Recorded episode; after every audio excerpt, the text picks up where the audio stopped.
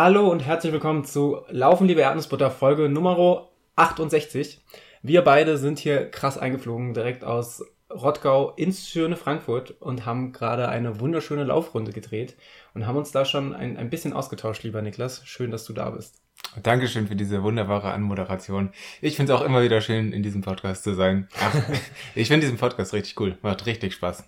Mir auch. Ich finde es immer schwierig, wenn wir, also ich gehe sau gern mit dir laufen, das finde ich echt immer wunderschön, aber ich finde es schwierig, wenn wir vorm Podcasten laufen gehen, dass man, man versucht ja regelrecht die, die, die Themen zu umschiffen, äh, ja, um so dem Podcast nichts, nichts vorwegzunehmen. Ich weiß nicht, vielleicht, also es macht natürlich organisatorisch immer mehr Sinn, wenn ich hier hinfahre, wenn wir dann zuerst laufen, weil sonst weiß man nicht, quatschen wir uns hier wieder drei, vier Stunden um Kopf und Kragen und dann ist es zu spät fürs Laufen.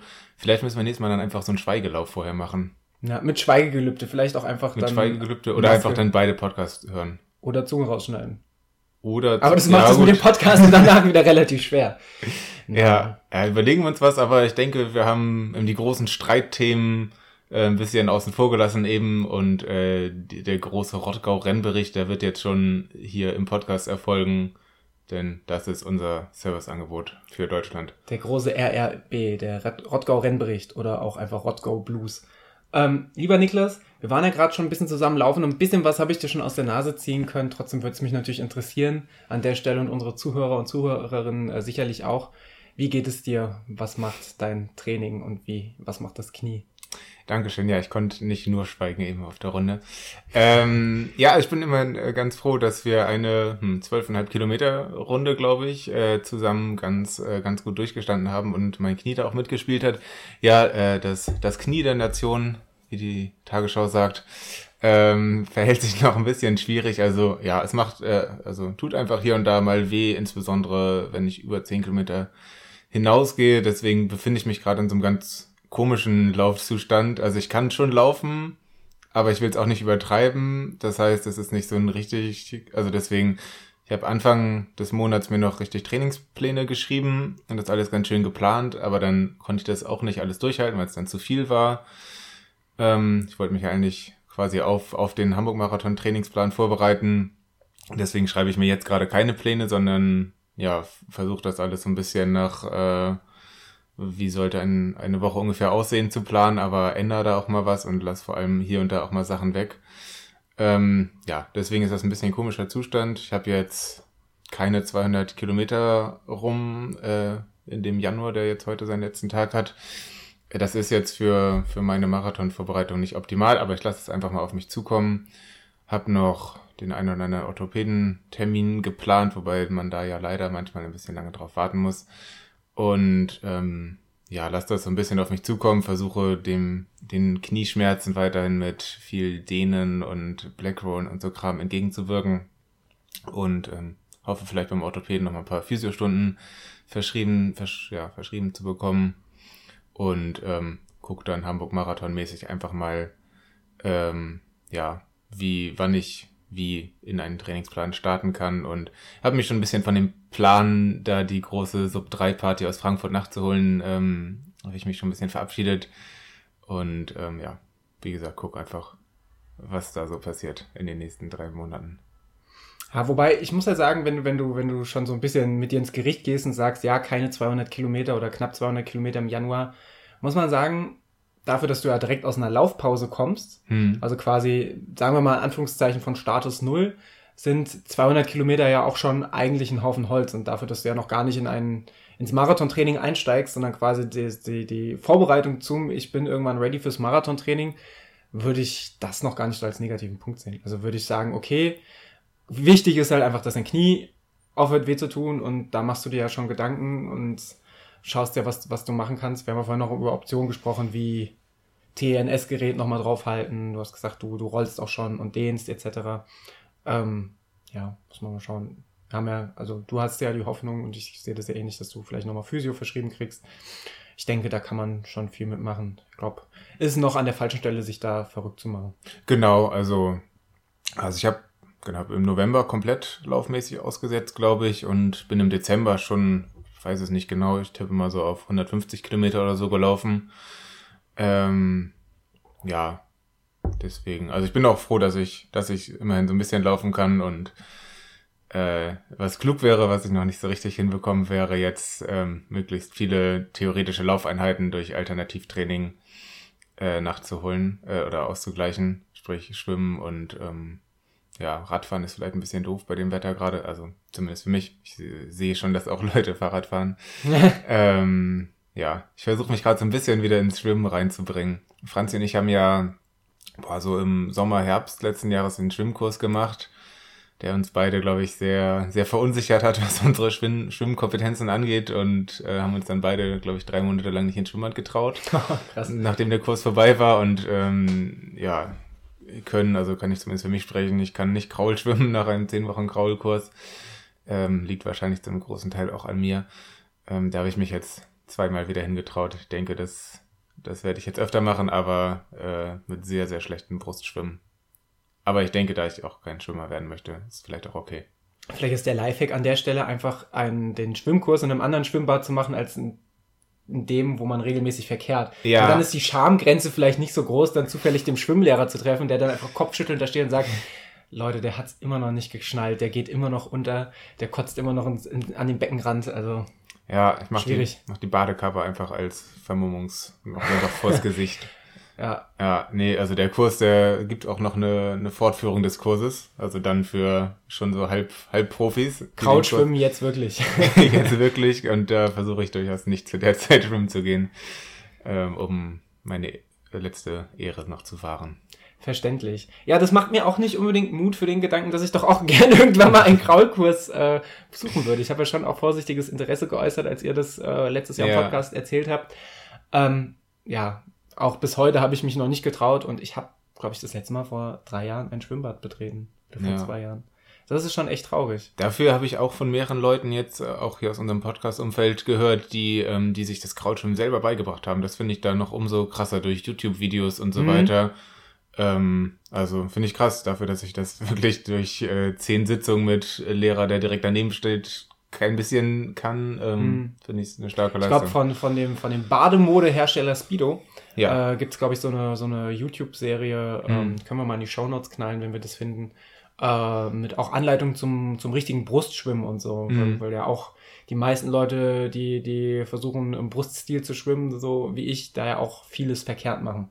Ja. Oder einfach auch nicht effizient schwimmen. Also Brustschwimmen ist eh ja schon anstrengender als, als viele, viele äh, andere Stile und ähm, wenn man dann noch was falsch macht und so wie ich nicht vorwärts kommt, der könnte sich dieses Video mal anschauen, wenn er da gewissen Fortbildungsbedarf sieht. Genau, das habe ich halt auch ähm, gelernt in diesem Schwimmkurs. Also, dass schon das Brustschwimmen komplett, ja, zumindest falsch nach, nach der Trainingslehre ist. Und ich muss auch zugeben, auch das habe ich nicht optimiert, weil es einfach, wenn man das Brustschwimmen richtig macht, wie Schwimmprofis das wohl machen, äh, ja, deutlich anstrengender ist. Der Kopf ist die ganze Zeit unter Wasser. Das ist ja bei mir ehrlich gesagt nicht. Ich schwimme da entspannt meine Bahn. Aber andererseits denke ich mir, also solange es wirklich nicht um, um Tempo geht, sondern um ein bisschen Ausgleich, ähm, dann, dann muss man auch nicht die perfekte Technik drauf haben. Und wenn doch, ich fände es auch cool, wenn wir hier mal so Trockenübungen vielleicht in der Wohnung machen. So. wir können uns gleich, ey, ganz ehrlich, wir können so ein Hasenhäuschen in die Mitte stellen und uns mhm. dann in den Hasenbereich, da haben wir Platz und dann machen wir einfach mal ein paar Graul, nee, äh, Brustschwimmübungen. Ja. Trockenschwimmen. Genau, finde ich nicht schlecht. Video findet ihr in den Show Notes. Ähm, oder vielleicht auch nicht. Ich weiß nicht, wie jugendfrei das wird. ich habe eine ähm, Badehose dabei. Speedo. ähm, nee, weiß nicht. Schwimmen ist schon schwierig. Aber ja. Respekt, also wenn du dich da wieder aufraffst, finde ich auf jeden Fall gut. Und Schaden kann es auf jeden Fall nicht. Ja, so ist es. Was machst du Fitnesstraining mäßig noch irgendwas derzeit oder Athletiktraining? Ähm, ja, mache ich aber momentan viel zu Hause. Mhm. Ich habe mir mal, das würde ich auch gerne in die Shownotes hauen. Also heute habt ihr in den Shownotes wirklich ein, ein pickepackervolles Programm. Gibt eine große Nachlese zur Folge. ein, das LLE Folge 68 Buch. ähm, ich habe mir nämlich äh, bestellt so, hm, ich glaube Athletik oder Fitnesskarten heißt das, auf der Seite larache.de. Hm, das sind, boah, lass mich nicht lügen, 60, 70 äh, Karten mit verschiedenen Übungen drauf. Ähm, ja, von denen ich immer so ein ja, ich glaube, sechs bis acht äh, Übungen hintereinander mache und dann drei Runden.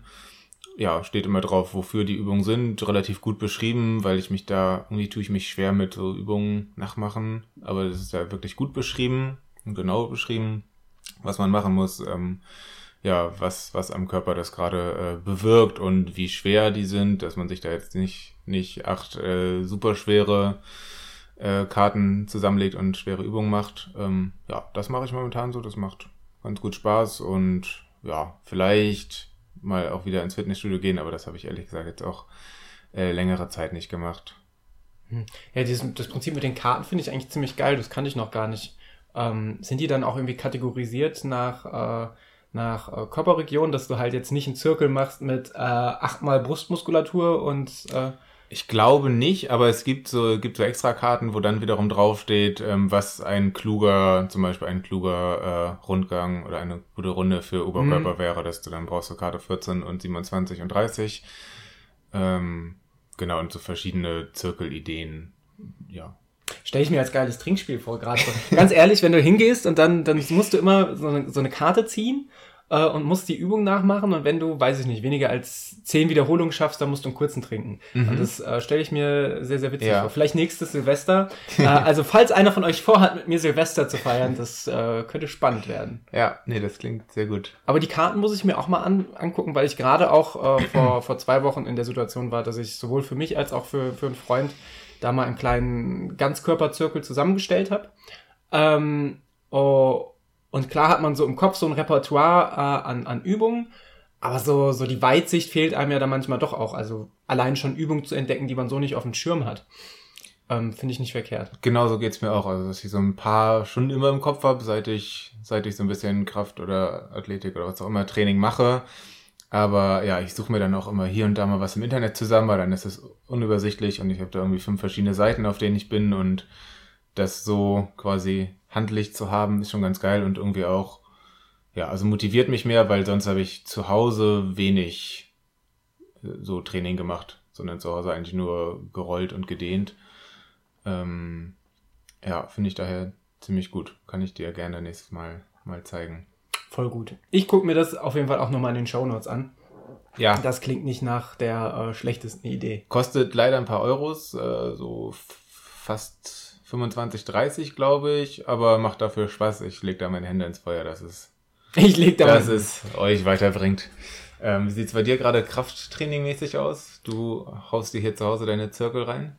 Ähm, ich würde gern mehr machen. Also ich habe, äh, ich bin, bin vor Wettkämpfen vorsichtig geworden und mache dann quasi so äh, mein, mein normales Krafttrainingspensum so bis eine Woche vor dem Wettkampf und dann äh, eben weil ich da auch schon schlechte Erfahrungen gemacht habe, gucke ich, dass ich da keine Übung mehr mache oder äh, zumindest spätestens Anfang der Woche, weil ich das auch schon hatte, dass ich mir dann irgendwas gezerrt habe und mhm. das ist dann das ist dann einfach doof. Da versuche ich die Risiken zu minimieren. Und ich hatte Anfang Januar einen äh, Tattoo-Termin und das äh, da am, am neues Tattoo am Arm gekriegt und da versuche ich dann auch da nicht zu früh irgendwie äh, die, die Haut an der Stelle zu überstrapazieren und habe dann mein Krafttrainingspensum runtergefahren und komme jetzt gerade ganz langsam wieder rein. Also ich versuche tatsächlich äh, ich habe zwar ein paar Gewichte zu Hause, aber versuche mehr zum funktionalen Training jetzt zu gehen. Ähm, also nicht zum Maximalkrafttraining, sondern wirklich zum, zum funktionalen äh, Körpergewichtstraining, also zur Arbeit mit dem eigenen Körpergewicht, was ja diese Larache-Karten dann ja. wahrscheinlich genauso machen. Ja. Ähm, weil ich persönlich der Meinung bin, Maximalkraft ist in manchen Bereichen wichtig, also gerade so Kniebeugen und sowas, äh, vielleicht auch mit Zusatzgewichten sind mega Übungen. Ähm, aber was so die, die, die Förderung des ganzen Körpers angeht und die, die Belastung des ganzen Körpers ähm, und auch die Region, die, die du beim Laufen, finde ich, am ehesten beanspruchst und was, was auch die Grundstabilität im Körper angeht und so, glaube ich persönlich bringen äh, die Ganzkörperübungen, also oder die, die, die funktionalen Übungen mit dem eigenen Körpergewicht äh, am meisten, wo du jetzt auch keine Muskelgruppen isoliert ansprichst, mhm. sondern äh, schon auch immer so, ja, komplett funktionale Muskelketten ähm, und ich weiß, dass ich das vernachlässigt habe, also gerade die Region Bauch und unterer Rücken. Äh, und deswegen habe ich mir da jetzt auch so einen so so einen Zirkel zusammengestellt, den ich auch mal innerhalb von einer Viertelstunde, 20 Minuten, das, was, dass ich da einfach so die Zeit gut nutzen kann. Dass ich, das ist jetzt, äh, also mein ideales Workout liegt, wenn ich die Zeit habe und die Muße habe, mache ich gerne noch mal so eine Stunde Krafttraining. Ähm, aber da habe ich dann auch Gewichte und nehme mir die Zeit und das, das da habe ich auch richtig Spaß dran. Aber wenn ich wirklich nur Krafttraining machen muss oder mache, weil, ich's, weil ich meine, dass ich es machen muss und gerade nicht so Bock habe, dann mache ich eher so tendenziell einen schnellen Zirkel mit minimaler Pausendauer.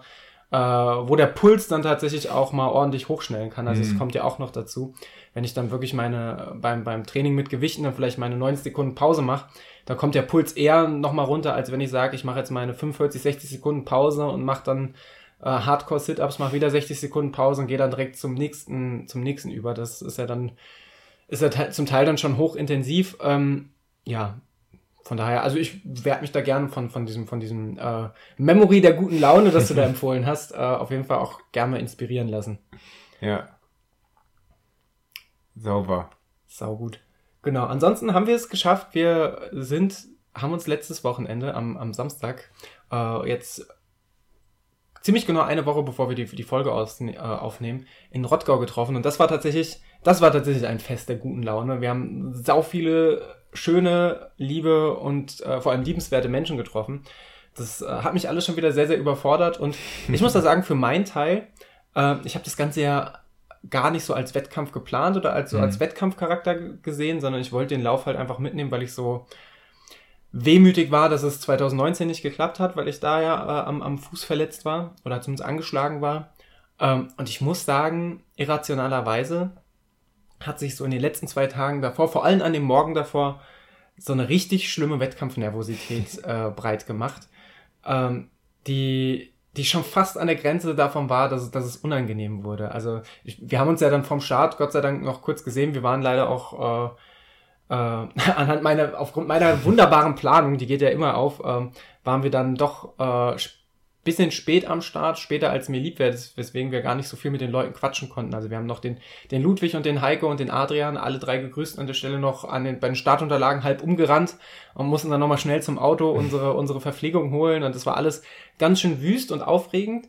Äh, Und dafür, dass ich, dass ich mir wirklich überhaupt keinen, also weniger Gedanken um ein Ziel gemacht habe, wie jetzt bei so einem Frankfurt-Marathon oder so und auch hier überhaupt nicht so spezifisch darauf hintrainiert habe, war das Nervositätslevel schon enorm. Hat man das arg nach außen gemerkt und wie sah es vielleicht bei, wir haben sie jetzt leider in der Folge nicht zu Gast, aber du warst ja doch auch als Begleitung omnipräsent. Wie sah das auch bei Franzi aus, die ja den Rottgau 50 auch gelaufen ist? Ja, ähm, ein bisschen, bisschen ähnliche Voraussetzungen. Also bei Franzi war der, der Rottgau-Lauf auch, also natürlich ein Wettkampf, aber ein bisschen äh, im Großen und Ganzen als äh, kleine Vorbereitung für den großen Rennsteig im Mai gesehen. Ähm, genau, also ja, ich würde von außen sagen, ihr wart schon beide ein bisschen aufgeregt, aber äh, es ist mir auf keinen Fall negativ aufgefallen, sondern ähm, nee, und ich äh, schätze, spätestens zum Start äh, hat sich das auch wieder ganz gut, äh, ganz gut gelegt. Wir haben ähm, von Freitag auf Samstag in Rottgau in einem Hotel geschlafen. Das war auf jeden Fall eine, eine also sehr, sehr komisches Hotel ähm, in einer im Industriegebiet von Rottgau, aber gut. Ähm, war auf jeden Fall eine gute Entscheidung, da dann ja früh vor Ort zu sein und keine lange Anreise am Samstagmorgen zu haben. Ähm, Genau, und dann war ich einfach sehr, äh, sehr erfreut, so viele schöne Menschen mal wieder auf einem Haufen zu sehen. Ähm, ja, und war natürlich auch sehr gespannt auf, ja, auf die ganze Organisation des Laufes, auf die Strecke. Gut, ähm, man äh, hat nicht allzu viel zu sehen auf einer 5-Kilometer-Strecke. und tatsächlich habe ich ja auch ähm, jetzt im Nachhinein nicht viel gesehen, denn ich bin nur zwischen Start-Zielbereich und dem Verpflegungspunkt, wo letztendlich auch wir unseren Verpflegungspunkt aufgestellt haben, gependelt. Ähm, Shoutouts an der Stelle übrigens direkt, bevor wir es vergessen, an den lieben Heiko, der uns äh, einen, einen Tisch organisiert hat, sodass wir überhaupt in der Lage waren, einen eigenen Verpflegungspunkt äh, aufzubauen. Nochmal vielen, vielen lieben Dank an der Stelle. Das war richtig gut. Heiko hat uns hier wirklich äh, den Arsch gerettet. Denn Dass da hab- auch keiner von uns drauf gekommen ist, ne? ich habe halt in der vorletzten Folge, äh, glaube ich, äh, ganz groß angekündigt, dass wir damit äh, Stuhl und Tisch und ähm, uns da häuslich einrichten werden. irgendein Idiot hat da noch was von einem Buffet gesagt. Kann ich mich nicht dran erinnern. Und dann ähm, am Abend davor, als wir gerade im Auto nach Rottgau saßen, hat Heiko geschrieben, hier brauchst du eigentlich noch Stuhl und Tisch. Und äh, stellte sich raus, ja, brauchte ich. und ähm, da haben wir wirklich äh, einen schönen Punkt aufgebaut, direkt neben dem offiziellen Verpflegungspunkt. Hm, Foto findet ihr bestimmt im Blog. Ähm, ja, haben da die, die große LLE-Regenbogenfahne dran gehängt und dann hat der so der ein oder die andere seine Verpflegung drauf abgelegt. Du hast dir deinen Verpflegungstisch mit Ludwig geteilt, mit Franzi und mit dem lieben David. Ähm, genau. Das war, das war für mich auf jeden Fall ein optimaler optimaler Punkt, um euch, äh, um euch zu sehen und anzufeuern. Genau, du hast dich dann auf den Weg zum Start gemacht. Und ähm, Start fand ich besonders gut, ähm, da, wie, wie das so üblich ist bei so Volksläufen. Der Organisator des, des Laufs hat dann noch so ein paar, ein paar Sachen gesagt zur Strecke und so weiter. Das ist ja auch mal ganz gut. Das war, glaube ich, der, der Vorsitzende oder Chef vom, vom Lauftreff Rottgau, der das organisiert. Mm, und wie das dann da auch so ist, äh, kam noch der Bürgermeister von Rottgau, glaube ich, die haben wirklich noch die ein oder anderen Worte ähm, gewechselt und dann war es auch schon Punkt 10 und dann ging es noch weiter.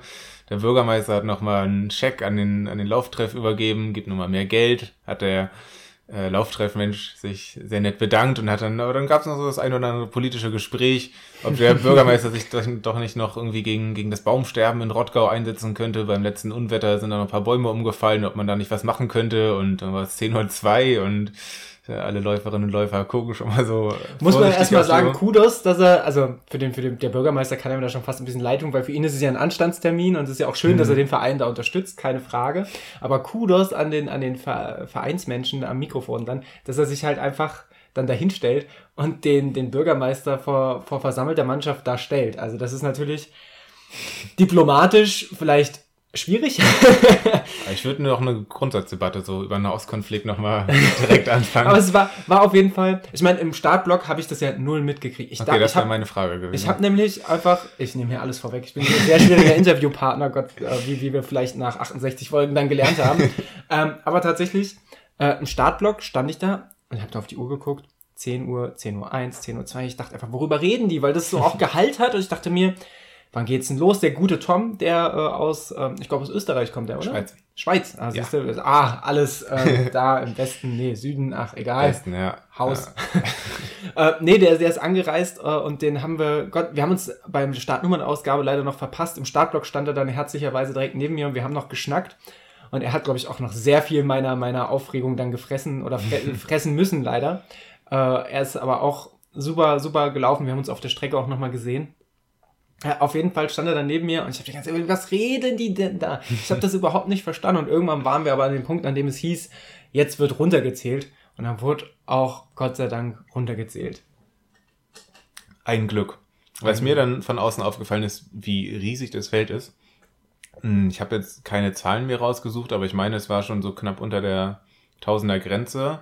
Genau, also ich habe im, es gab einen Bericht im hessischen äh, Rund, Rundfunk, Rundschau, HR, hessischer äh, äh, Drittsender, äh, so rum. Äh, und die ähm, haben, dort wurde gesagt, dass es irgendwie über 900 Teilnehmer wären und man hm. hofft, nächstes Jahr die 1000 Teilnehmer zu knacken. Okay. Das Ganze ist natürlich mit Vorsicht zu bewerten, weil äh, wir alle wissen, Rottgau wird halt auch gern gelaufen, weil man nach jeder Runde aussteigen kann. Ähm, und die Finisher-Zahlen zeigen dann deutliches Bild. Also dafür, dass wir 900 plus Teilnehmer haben, haben wir auch nur, und ich meine ganz deutlich in großen Anführungszeichen, nur um die 560 Finisher, ich glaube 563 Finisher. Mhm. Das äh, zeigt natürlich ein, ein deutliches Bild, aber auf der anderen Seite, ja, warum nicht? Also es ist doch die beste Möglichkeit für Leute, äh, so ein bisschen die Luft des Ultralaufens zu schnuppern. Und sicherlich haben da auch schon viele Leute ihren ersten Ultra gemacht, die vielleicht gar nicht geplant haben, die Ultradistanz durchzuziehen. Klar, und ähm, ja, also wir kennen ja auch Leute, die das äh, sowohl geplant als auch ungeplant ähm, dann abbrechen. Das ist gut, also zum Beispiel der Max hat geplant einen 35 Kilometer Trainingslauf und dann ja geplant rausgegangen und natürlich ist es genauso gut, wenn man irgendwie angeschlagen ist oder verletzt oder wie auch immer, zu sagen, ich teste mal, wie weit es geht und dann kannst du mhm. immer noch irgendwann rausgehen. Das hast du bei vielen anderen Ultras ganz, ganz schwer, wenn du, wenn du irgendwann Wobei aussteigen musst. Muss, Respekt an die Leute, die das so durchziehen können, weil ich kenne mich, ich kann das nicht. Sobald ich an der Startlinie stehe, dann versuche ich das auch, auch bei so einem Lauf eigentlich so weit durchzuziehen, wie es geht. Ähm, ich hatte das Gespräch noch mit dem, mit dem Ehrenmann Leo, der, den wir morgens noch aufgegabelt haben auf dem Weg nach Rottgau, der auch, ähm, der auch angemeldet war, aber nachher nicht gestartet ist, weil er, weil er lange krank war und dann auch sich einfach nicht vorbereiten konnte. Und er hatte auch überlegt, ob er läuft oder nicht, äh, aber da auch kamen wir auch zu dem Entschluss, dass es ja letztlich so ist, wenn du angemeldet bist, dann läufst du tendenziell eher eine Runde mehr, als dass es vernünftig wäre. Deswegen Hut ab an, an, an die Leute, die das wirklich so ganz kalkuliert äh, nehmen können. Das sind wahrscheinlich die gleichen Leute, die sagen können, ich äh, oder die, die, die sagen, ich kann auch sehr gut äh, einen Wettkampf als Trainingslauf laufen. Genau. Kann ich, kann ich ja offen gesagt auch nicht. Nee, finde ich gut, dass es so Leute gibt, aber mich gibt's da nicht. ja, ähm, da sind wir an dem gleichen Punkt wie, wie, wie letztes Jahr. Da hatten wir das Gespräch ja auch schon. Das funktioniert eigentlich bei mir nur, wenn ich dann eine, eine höhere Aufgabe habe, wie zum Beispiel jemanden zu pacen oder ja. zu unterstützen oder so. Dann geht das wieder. Aber dann ist es ja auch nicht zum Selbstzweck, sondern hat einen höheren Sinn. Ja, so ist es. Ähm, genau, zum Cut-Off kann man sagen, dass es die Regel gab, also um 10 Uhr ging's los und man musste um 16 Uhr, sprich nach sech, nach sechs Stunden, äh, auf die letzte Runde aufbrechen. Ähm, sprich sechs Stunden Zeit für 45 Kilometer. Ich glaube, das ist eigentlich auch für Ultraverhältnisse relativ äh, gut, beziehungsweise viel Zeit, weil ich meine auch dann in den Ergebnissen gesehen zu haben, dass auch Leute das, auch wenn die fünf Minuten nach vier ankamen, nicht vom Feld geschickt worden sind. Und äh, das hatte mir irgendjemand äh, gesagt, gab es auch die Möglichkeit für Leute, die äh, von Anfang an gesagt haben, dass sie den Cut-Off eventuell nicht schaffen, die Möglichkeit auch schon um neun auf den Weg zu gehen, insbesondere ähm, wer da walkt oder walkt und läuft. Mhm. Ähm, genau, das hatten wir nämlich dann, wir haben uns dann nach dem Startschuss an den Verpflegungsstand gestellt und so zwischendrin hat das mal irgendwie überhaupt keinen Sinn gemacht. Da kamen zwischen ganz schnellen Läufern kamen dann plötzlich Leute, die so mit Ach und Krach gewalkt sind. Ähm, genau, und da kam dann die Aufklärung. Haben die dann auch eine offizielle Zeitmessung gekriegt? Weil die Zeitmessmatten waren ja wahrscheinlich erst ab 10 Uhr aktiviert, oder? Da bin ich mir dann wiederum nicht ganz sicher. Und das habe ich dann auch in den Ergebnislisten so nicht mehr wiedergefunden, aber auch nicht, hm. nicht so doll nachgesucht. Also, aber auf jeden Fall äh, finde ich nette Organisation und ähm, die da auf alle Leute Rücksicht nimmt und allen das gewährt. Du kannst natürlich nach hinten raus nicht, nicht ewig offen lassen, allein schon aus Verkehrssicherungsgründen und ja, die der Helfer, die da auch. Die äh, Regelung war ja schon sehr entgegenkommend für die Läufer, dass gesagt wurde, bis 16 Uhr, na, bis, bis die sechs Stunden voll sind, müsst ihr auf die letzte Runde gegangen sein. Wenn ihr dann für die letzte Runde äh, statt 20, 25, 30 Minuten vielleicht 60 Minuten braucht, dann ist das halt so. Also ja. gut, im Zweifelsfall, wenn du drei Stunden brauchst und kommst dann wieder ins Ziel, dann wiederum musst du dich nicht wundern, dass Find dann vielleicht die Zeitmessmatte weg ist. Genau, weil du dann ja auch noch drei Tage brauchen kannst. Ja, aber, aber, der, der, der Gedanke dahinter ist natürlich klasse, weil dann so auch nochmal demonstrativ gezeigt wird, dass es jetzt kein Lauf, wo es nur darum geht, irgendwelche Bestzeiten zu knacken, sondern wir versuchen im Rahmen dem, was uns möglich ist, allen eine Teilnahme und auch ein Finish zu ermöglichen. Und das finde ich wirklich ähm, sehr, sehr lobenswert. Und so kam das auch vor Ort rüber. Also die Organisatoren und auch die Helfer waren alle sehr, sehr herzlich und sehr, sehr, sehr, sehr bemüht an jeder Stelle. Ähm, genau, also mir sind da vor Ort ist mir wirklich überhaupt nichts Negatives aufgefallen. Außer, ja. dass ich die Parksituation entspannter äh, im Hinterkopf hatte. Also letztes Jahr haben wir ganz entspannt direkt an dem Parkplatz der Startnummernausgabe geparkt und dieses Jahr musste man dann auf den anderen Parkplatz ausweichen, was noch für kurze Zwischensprints meinerseits gesorgt hatte, weil ich wollte ja auch noch eine Startnummer und noch mein Gepäck aus dem Auto holen und hatte ja auch noch ein Bierfass dabei, was ich, äh, Spoiler, an dem Tag äh, nicht mehr äh, nicht mehr ähm, aufgemacht habe. Entschuldigung, Jan an der Stelle, der uns das ja beim, beim Gelnhausener, äh, beim Heizer Treppenlauf gesponsert hat und er dann nach dem Lauf vor uns stand und dachte, machen wir jetzt das Bier auf und ich war wirklich nicht mehr in der Lage, Bier zu trinken. Und dann irgendwie wollte auch sonst niemand und es tat, tat mir so leid und weil äh, wir hätten es schon gern mit ihm getrunken und es war eigentlich auch Plan des Ganzen, aber irgendwie, ähm, naja, du weißt halt nicht, wie es dir nach einem Wettkampf geht. So ja. ist das wenn du nicht mehr fit genug bist, Bier zu trinken. Das, das sind die schlechten Momente. Mhm. Aber apropos Bestzeiten knacken, nimm uns doch mal mit auf die, auf die Strecke. Ja, Bestzeiten knacken war auf jeden Fall ein, ein, gutes Motto für den Tag, weil ich bin ja noch nie einen 50 Kilometer. Lauf äh, auf, auf Zeit gelaufen. Das heißt, für mich war ja klar, wenn ich ins Ziel komme, ist es eine 50 Kilometer Bestzeit. Das ist immer eine gute Grundvoraussetzung und hatte ich ja ehrlich gesagt seit meinem ersten Marathon nicht mehr. Beziehungsweise auch seit meinem ersten 100 Kilometer Lauf. Das ist eigentlich eine, eine, eine, starke Sache, eine starke Grundvoraussetzung, wenn du weißt, es wird eh eine Bestzeit.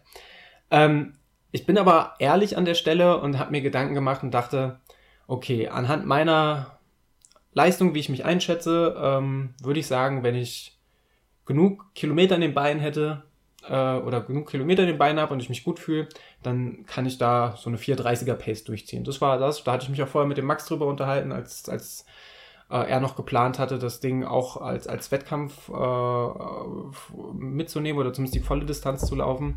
Haben wir uns drauf geeinigt, ja, eigentlich so eine 430, das ist, das, ist ein, das ist eine gute Pace, eine gute Zeit. Und dann wärst du so bei 3 Stunden 45 rausgekommen. Ähm, ja, und ich dachte dann, habe dann überlegt, so wie gehe ich das an, gerade dann an dem Morgen, äh, an dem Vorabend und dann an dem Morgen, als ich so plötzlich diese unerwartete Nervosität dann plötzlich eingesetzt habe und dann dachte ich, mache ich das einfach. Also ich habe mir dann schon vorgenommen, diese, ähm, diese, diese 430er Pace zu laufen und habe mir so als Zielkorridor, wo ich dachte, wenn es perfekt läuft, lande ich bei 3,45 bis 3,50. Ähm, was ich auf jeden Fall schön ge gefunden hätte, wäre eine Zeit unter vier Stunden, aber Hauptziel ganz klar war äh, erste 50 Kilometer Lauf, ankommen, äh, so weit wie es möglich ist, Spaß haben ähm, und äh, sich nicht zu sehr quälen müssen, weil das war natürlich das, was mir am meisten Sorge gemacht hat, äh, äh, was ich auch in der, in der vorletzten Folge oder letzten Folge, glaube ich, angesprochen habe. Ähm, ich habe einfach nicht die Kilometer in den Beinen gehabt, wie, wie ich es gehabt hätte, wenn ich mich äh, wenn, wenn jetzt der, so der Rottgau 50 oder 50 Kilometer Lauf mein A-Ziel gewesen wäre oder ein B-Ziel, ähm, dann hätte ich mich natürlich viel gewissenhafter da mit dem Fokus darauf vorbereitet. Man hätte auch viel mehr lange Läufe gehabt, hätte viel mehr Kilometer gefressen äh, und hätte dann vielleicht sogar den Silvesterlauf äh, ausfallen lassen oder vielleicht auch anders priorisiert und hätte direkt da schwere Trainingswochen noch draufgesetzt. Das habe ich alles so nicht gemacht. Ähm, sondern für mich war sogar in der eigenen Aussagekraft sogar der Silvesterlauf, ehrlich gesagt, im Vorfeld wichtiger als der Rottgau 50, muss ich ganz ehrlich sagen. Ähm, und dementsprechend äh, habe ich das gesehen, so als letzten initialen Startschuss mit dem Rottgau 50 und der kurzen Erholung danach soll für mich so letztendlich das Transvulkanier-Training richtig losgehen. Ähm, was natürlich zu so einer Unsicherheit fühlt, weil wenn du, wenn du für, für einen Marathon, gerade Frankfurt-Marathon, die Vorbereitung ist, ist uns beiden noch sehr präsent, da bist du halt sehr, sehr fokussiert, da weißt du, okay, das ist, das ist mein Ziel, da möchte ich hin und du läufst das Ding auch entsprechend an und hast auch, finde ich, eine größere Selbstsicherheit. Ähm, ja, jetzt in Bezug nehmend auf Rottgau, ich habe einen langen Bogen gemacht, ich bin dann angelaufen, bin dann auch mit dieser 430er Pace angelaufen und äh, habe dann schon gemerkt, so die Beine, die wollen schon Mühe schneller. Also ich hab, bin dann mich relativ schnell in so einer Durchschnittspace, die irgendwo im Bereich von 4, 426, 427 äh, pro Kilometer lag, eingependelt. Ähm, aber das hat sich auch, gut, am Anfang eines Laufes wäre es auch schlecht, wenn nicht, aber es hat sich auch wirklich ähm, gut und natürlich angefühlt. Also es war wirklich so das Gefühl, dass ich dachte, okay, keine Ahnung, wie lange das jetzt gut geht, aber das, das fühlt sich einfach nach der, der richtigen Geschwindigkeit an. Äh, und äh, wurde auf der Strecke auch schon am ersten Wendepunkt äh, sichtbar beschwichtigt mit, mit Aufforderung, vielleicht ein bisschen Tempo rauszunehmen, äh, mit entgeisterten Gesten. Ähm, und auch von anderen Leuten an der Strecke, die ich kannte, dachte, okay, vielleicht ist das, was du hier machst, wirklich nicht so gut, äh, so klug, aber ich dachte, ich ziehe es jetzt einfach mal durch. Ich laufe einfach mal bewusst aggressiv, offensiv an äh, und guck, ob das klappt. Und ähm, ja, dann ist mir eigentlich nach zwei Runden das erste Mal aufgefallen, scheiße, du bist hier auf einem Rundkurs. Äh, 10 mal 5 Kilometer. Und ich muss ganz ehrlich sagen, nach zwei Runden hatte ich ehrlich gesagt schon keinen Bock mehr auf diese Runde. Diese Runde ist, klar, du läufst ja immer um diesen Acker rum, ein kurzes Stück durch den Wald und so. Das ist keine schlechte Laufrunde, um Gottes Willen.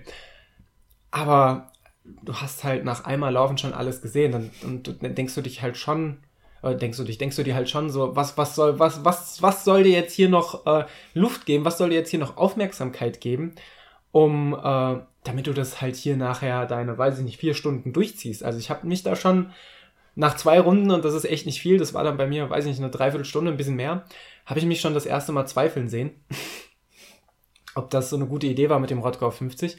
Gott sei Dank war es dann so ungefähr ab der dritten Runde so, dass man vermehrt in das äh, Läuferfeld eingelaufen ist ähm, wodurch das Ganze natürlich viel, viel kurzlebiger oder kurzweiliger wurde. Natürlich kam dann die Herausforderung dazu, dass du permanent geguckt hast, wo laufe ich jetzt an den Leuten vorbei, läuft dir jetzt jemand vor die Füße oder nicht. Du hattest mehr Tempovariation äh, und das äh, kleinere bis größere Problem, dass ganz schnell so eine Art Sogwirkung entstand. Das heißt, dadurch, dass du, oder so ging es mir, dadurch, dass man an den Leuten vorbeigelaufen ist, ähm, hatte man das Gefühl, noch viel, sehr viel schneller zu sein, äh, so dass man, so dass man unterbewusst oder ich unterbewusst das, das Tempo noch weiter verschärft hat. Also gab es viele Stellen, wo ich dann wirklich ganz bewusst gesehen habe, oh, es ist jetzt hier eine 415er Pace, das ist nicht das, wo wir hinwollen äh, und dann Tempo rausgenommen hat. Also gerade zu Beginn des Rennens musste ich mich dann äh, auch bis in die Mittelphase ganz deutlich hinein, musste ich mich wirklich sehr, sehr, sehr bremsen, ähm, um, ähm, um da nicht wahnsinnig zu überpacen. Ähm, ja, plus zu dem Punkt, ähm, wir hatten unseren geilen Verpflegungstisch und ich hatte die Verpflegungsstrategie, äh, in etwa ähm, alle zwei Runden ein Gel zu nehmen und immer so ein, da, das gleichzeitig mit Maltodextrin-Drink ähm, runterzuspülen. Äh, oder halt Wasser. Das Problem ist, ich habe am Anfang bei den Gels immer das Wasser vergessen. Das heißt, ich habe wahnsinnig schnell so einen richtig fiesen Blubber-Blähbauch gehabt oder, oder Gelklumpen im Bauch. Mhm. Und das hat echt mich am Anfang ganz schön geschlaucht. Ich habe es versucht, mir nicht anmerken zu lassen, aber ich habe dann immer, wenn ich wusste, da steht jetzt keiner, den ich kenne, so unter der Startnummer angefangen, den Bauch zu massieren, weil ich dachte so, okay, das, das könnte hier heute noch ein Showkiller werden. Ähm, turns out am Ende, es hat sich alles beruhigt, es ist überhaupt nichts passiert. Ähm, und das war schon ein Punkt, wo ich relativ früh im Rennen eigentlich versuchen musste, das nicht als relevante Option anzuerkennen, dass das noch problematisch werden konnte, was halt wirklich anstrengend war ähm, die ganze Zeit drüber nachzudenken, nein, der Magen macht heute keine Probleme, du, du, du hast alles im Griff, du trinkst gleich einfach die nächste Runde noch mehr und trotzdem versuchst du dir noch ein Gel für unterwegs einzustecken, um in kein Energieloch zu fallen. Spoiler, das hat nicht ganz so lang so gut geklappt, wie ich mir das im Vorfeld erhofft habe. Ähm, ja, aber das hat die, die Runden zumindest dann auch wieder kurzweiliger gemacht, weil dann hattest du auf einmal was im Kopf zu tun. Also dann, dann hattest du auf einmal eine Beschäftigung und ähm, ja, das äh, war dann, war dann nicht mehr ganz so eintönig plötzlich. Irgendwie im, im, im Verlauf des Rennens so in der Mitte hat sich das dann, hat sich das dann gelegt. Schön war natürlich immer, wenn man Leute auf der Strecke getroffen hat, die man äh, kannte. Also als ich das erste Mal Franzi äh, überholt habe, ähm, wobei ich sie erst gar nicht erkannt habe. Ich habe sie nur von hinten irgendwas rufen, da dachte ich, okay, das war wohl die Franzi. Beim zweiten Mal habe ich sie dann glücklicherweise erkannt. Äh, aber auch andere Leute, den Jan, den ähm, den, äh, den Tom habe ich auf der Strecke gesehen, ganz, ganz viele. Einmal wurde ich von, von Ludwig überrundet, da habe ich ihm beinahe ein Beinchen am Verpflegungstisch gestellt und wir sind einmal ineinander gerannt. Das war stark und ich bin sehr, also sehr traurig, dass es da kein Videomaterial von das, das, das war so blöd, also ich weiß gar nicht, in, wel, in welcher Runde ich da war. Ich glaube, das war zwischen Runde 7 und 8 oder so. Ich meine, Ludwig hätte da schon so 35 bis 40 in den Beinen gehabt. Genau, ja, dann war ich wahrscheinlich bei Runde 6 oder 7 und ich habe gerade habe gerade was getrunken. Ich glaube, du hast mir vorher einen warmen Tee geholt. Ich genau. habe den Tee gerade gen genascht. Und dann kam der Ludwig angeschossen und dann wollte ich ihn anfeuern. dachte ich, oh, habe ich gesehen, okay, er zielt auf den Verpflegungspunkt zu. Also bin ich einen Schritt nach hinten gegangen. Leider weiter auf die Laufstrecke drauf, statt von der Laufstrecke runter. Aber der, der Weg war einem scheinbar frei, aber da hat sich schnell den Gel genommen, ist dann direkt losgeschossen und genau in meine Richtung und hat mir quasi einmal äh, den Tee an die Nase gehauen.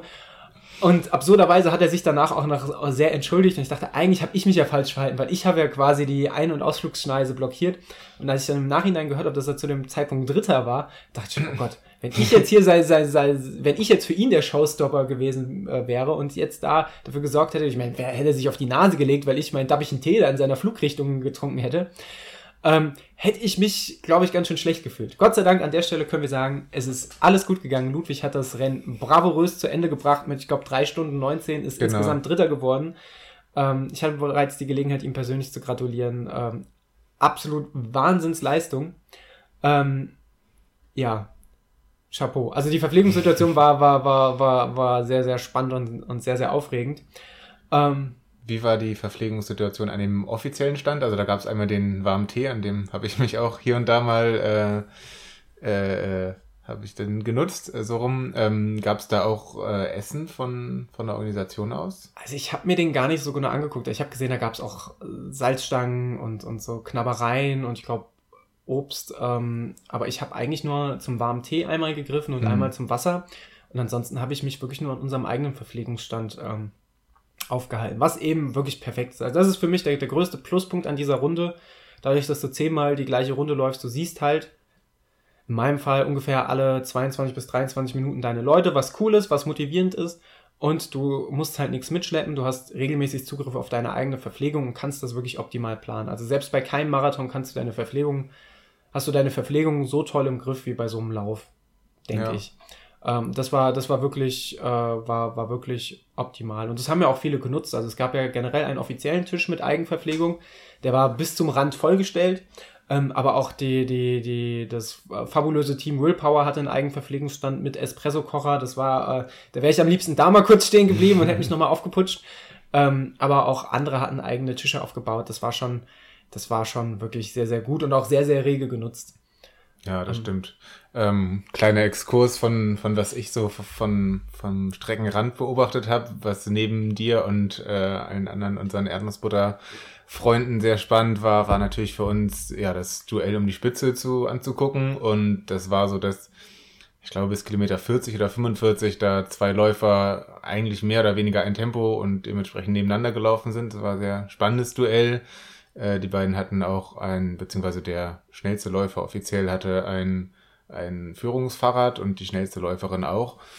Hm, ja, und die haben auch den Verpflegungsstand rege genutzt, den offiziellen, und haben sich da abwechselnd Wasser und Cola äh, geholt, wobei da natürlich dann so ein bisschen das Problem war, dass ja immer Leute auf der Strecke sind und dann auch am, am Stand schon mal so fünf bis zehn Leute standen, die da entspannt sich ihren Tee oder ihre Brezeln reingefahren haben, was dann so ein bisschen Unmut geführt hat und äh, ich glaube auch mindestens einmal dafür gesorgt hat, dass der eine Läufer, der ich glaube mit einer Pace von 3,40 oder 3,50 muss das gewesen sein, also sind um die drei Stunden gelaufen am Ende, ähm, da sein Getränk nicht bekommen hat. Ja, am Ende wurde es dann so gelöst, dass der, äh, dass sie quasi immer ihre Bestellung beim Fahrradfahrer abgegeben haben. Der wiederum ist vorgefahren und hat schon mal äh, am Stand gerufen, jetzt einmal Wasser, einmal Cola, äh, auf links, auf rechts, wie auch immer. Ähm, ja, Natürlich auch ein Luxus, wenn man sich seine Getränke bestellen kann. Andererseits ähm, hättet ihr ja bei uns am Stand eigentlich auch so machen können. Genau. Haben, ähm, haben wir auch einmal gemacht. Beziehungsweise du hast es angeboten, Tee genau. zu holen und dann habe ich das auch sehr gerne in Kauf genommen. Ich habe gar nicht so weit gedacht, ehrlich gesagt. Es war, du, man muss auch ehrlich, ehrlicherweise sagen, ähm, auch bei so einem Ultramarathon, auch wenn du nicht ganz in deiner Marathon-Pace unterwegs bist, so richtig viel gedacht wird da irgendwann auch nicht ja, mehr. Also da, kann ich mir gut vorstellen. da setzt das Hören an irgendeiner Stelle dann irgendwie auch aus. Bei mir schon ziemlich früh tatsächlich, habe ich, hab ich auch gemerkt, die Erfahrung. Da, da war relativ zeitig nicht mehr so viel. Aber auch mal an der Stelle Chapeau, sowohl für die, für die Damen als für die Herrenspitze. Also was die Damenspitze angeht, ich habe den Nachnamen vergessen, ich weiß noch, Merle hieß sie. Die kam mir am Wendepunkt eigentlich von Anfang bis zum Schluss, bis ich dann so ein bisschen das Tempo habe abreißen lassen, immer entgegen, immer lächelnd, also wirklich kontinuierlich lächelnd, mhm. dass die hat zu keinem Zeitpunkt, die wird ja auch gekämpft und gelitten haben, aber die hat zu keinem Zeitpunkt den Eindruck gemacht. Also sie war wirklich war wirklich äh, strahlend und auch die, die zweite Dame, die gar nicht, glaube ich, zeitweise gar nicht so weit dahinter war, hat auch eine, eine Positivität und einen Optimismus ausgestrahlt. Das ist wirklich, das ist so wirklich das, was, was ich mir manchmal mehr für mich wünschen würde, weil ich versuche das immer, aber, aber an einem gewissen Punkt, wenn ich das Leiden zulasse, dann äh, sprühe ich das Leiden aus jeder Pore und jeder kriegt's mit. Oder ich, ich will fast schon oder will eigentlich schon, dass jeder es mitkriegt. Ähm, so kannst du ja auch nochmal die eine oder andere Anfeuerung erhaschen. Ähm, genau, und da, da dann witzigerweise das krasse Gegenteil bei der Herrenspitze, die, die haben mich einmal überrundet mit einem Tempo, wo ich dachte, ich falle aus allen Wolken, aber auch Kopf an Kopf zu dem Zeitpunkt. Mhm. Ähm, äh, und die, die sahen auch, als sie mich dann im Laufe des Rennens überrundet, ha überrundet haben, überhaupt nicht so aus, als, als hätten sie da gerade Spaß an der Sache. Die haben sich richtig geil gechallenged, muss man sagen. Ähm, ja. Und ich weiß auch nicht, ob die, ob die Zielzeit, ich glaube von zwei Stunden 59 und ich glaube 40 Sekunden hinterm Streckenrekord. Mhm. Also gar nicht so wahnsinnig weit. Ob die möglich gewesen wäre, wenn die beiden sich nicht so, äh, so gechallenged hätten im, im Rennverlauf. Also vielleicht sind beide schon ein gutes Stück äh, über ihre Grenzen hinausgegangen. Und ich glaube, der, der Gewinner war ja auch der Vorjahressieger und ich glaube, er ist letztes Jahr, lass mich nicht lügen, drei Stunden eins, drei Stunden zwei, mhm. so um den Dreh. Und in dem Leistungsbereich, wie du sagst, das ist eine Pace von 3,50, 3,49 oder was der da gerannt ist. Ähm, da sind diese zwei Minuten, sind schon einfach der Wahnsinn. Ja, und was man da auch bedenken muss, also für so eine Zeit ist natürlich eine, eine Strecke mit zehn Runden auch schwieriger, weil ähm, ja, desto schneller du letztendlich unterwegs bist, desto mehr musst du dir deinen Weg ja auch durch die, äh, wir hatten irgendwie 800, 900 Leute bahnen. Ähm, mit dem Fahrrad ist das natürlich äh, noch ein bisschen besser, wobei ein Fahrrad äh, ja klingelt auch nicht jeden weg und ähm, ja, der, der Führungsradfahrer hat sich schon Mühe ja, gegeben. Der ist sehr weit vorausgefahren, zumindest an okay. der Stelle, wo ich ihn erlebt habe, und hat sehr weit geklingelt und man dachte, wann kommen sie denn jetzt endlich? Aber äh, so hat so hat er Wie langsam sind sie denn? so hat er zumindest sichergestellt, dass da wirklich äh, äh, dass, dass, da, dass da wirklich die Leute frühzeitig Platz machen und nicht erst so kurz vor Schluss. Ähm, was einmal zu der witzigen Situation tatsächlich geführt hat, bevor ich überrundet worden bin von den Führenden, äh, dass ich ja dann im Sog dieses ja. Führungsradfahrers war und der dann auch überwiegend Leute überholt hat und alle haben mich sehr skeptisch angeguckt und dann war das, das kann doch jetzt nicht der erste Mann sein, oder wo, wo kommt der denn her? Und erst als das Führungsduo an uns allen vorbeigeschossen ist, war klar, okay, der ist nur zum Spielen hier, da vorne, da vorne sind die richtigen Läufer. Das einfach laut schreien müssen, wo ist denn der zweite? wo sind sie denn? Komm mal ran. nee, aber ähm, ja, von da aus auch der, der Führungsradfahrer, der hat da, der, zumindest für, für den ersten Mann, für die erste Frau habe ich jetzt, obwohl ich ihn häufiger gesehen habe, gar nicht so analysiert. Aber der hm. Führungsradfahrer für den, für den ersten Mann hat sehr, sehr gelassen, sehr entspannt gewirkt und ja. hat sich da nicht aus der Ruhe bringen lassen. So ist es gut. War ja für ihn ja auch eine kurze Radtour mit drei Stunden. ähm, ja, also du bist auf jeden Fall äh, bei unserem Verpflegungspunkt nicht negativ aufgefallen mit schlechter Laune oder, äh, oder wenig äh, Luft im Gehirn. Äh, du hast dich einmal beschwert über die Kälte, oder wahrscheinlich hast du dich auch öfter über die Kälte beschwert, ähm, als du dann auch deinen dein Tee bekommen hast. Ähm, ja, wie hat sich das für dich angefühlt? Ich weiß nicht, wir hatten zwei, drei Grad oder so, glaube genau. ich. Also an sich möchte ich an der Stelle ganz ausdrücklich vorab erwähnen, ich möchte nicht über das Wetter meckern, weil das Wetter war schon optimal, gerade für Januarverhältnisse. Es war, klar wäre Sonne geil gewesen, aber es war relativ windstill, es war trocken, wir hatten keine Minusgrade, wir hatten keinen Schnee, also es war wirklich richtig, richtig gut laufbar. Franzi hat erzählt, dass es mal eine Rottgau-Ausgabe mit minus 11 Grad gab.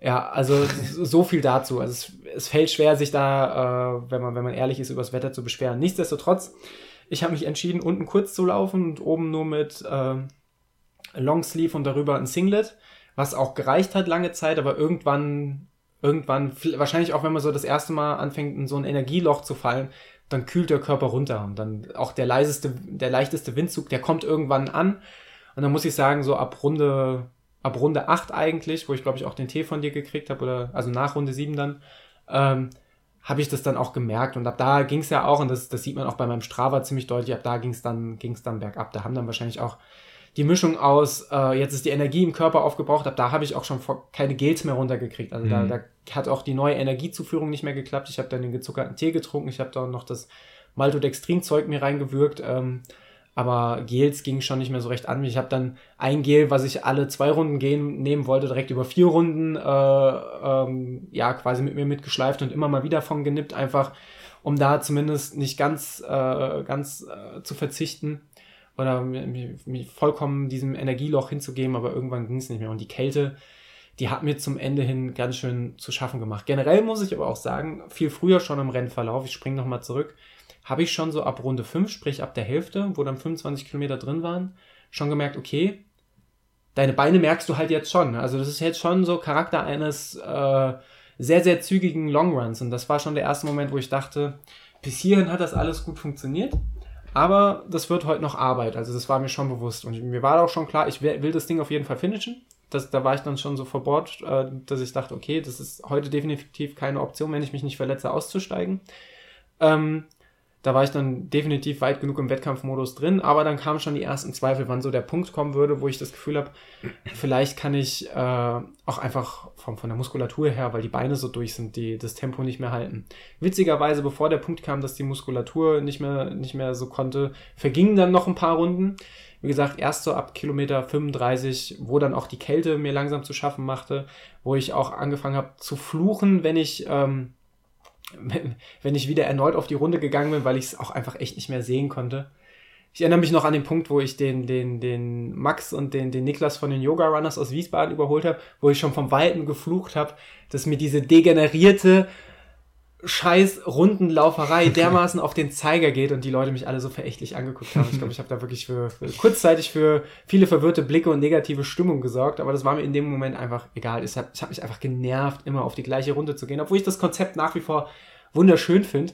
Ähm, aber ich habe danach auch einfach geträumt von diesem, von diesem Weg in den Wald hinein, wo dann noch so die Wurzeln so angesprüht waren und denkst, eigentlich so das coolste Stück der ganzen Strecke.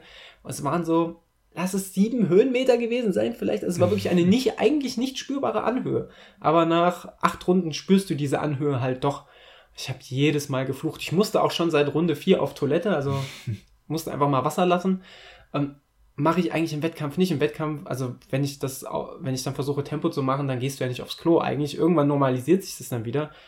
Ähm, hab dann aber tatsächlich äh, zum Ende der, der neunten Runde bin ich dann auf diesem Waldstück, als es in den Wald reinging, tatsächlich mal Pipi machen gegangen. Es war dann zu dem Zeitpunkt schon meine, schon meine langsamste Runde und dann beginn, begann auch der Verfall, weil das war das erste Mal, dass ich so richtig lang stehen geblieben bin. Hm. Das heißt, da bin ich auch so richtig runtergekühlt dann, äh, bin dann angelaufen und jetzt wusste ich, puh, jetzt die letzte Runde, die wird richtig, richtig zäh. Und so bin ich auch, glaube ich, bei euch am Verpflegungspunkt dann auf, aufgeschlagen und habe gesagt, die letzte Runde wird, wird nochmal richtig lang und habe mir dann auch bewusst da Zeit genommen am Verpflegungsstand. Da hatte ich die Uhr überhaupt nicht im Auge. Ich wusste überhaupt nicht, wo ich, wo ich rauskomme, sondern wusste, okay, als ich die neunte Runde durch habe, hätte ich so, glaube ich, eine Durchschnittspace insgesamt von 4,30 genau gehabt. Also ähm, eigentlich, eigentlich richtig, richtig gut dabei. Zum Vergleich in die Runde davor bin ich noch mit einer Durchschnittspace von 4,27 rein. Da hat man schon so einen gewissen Verfall gemerkt.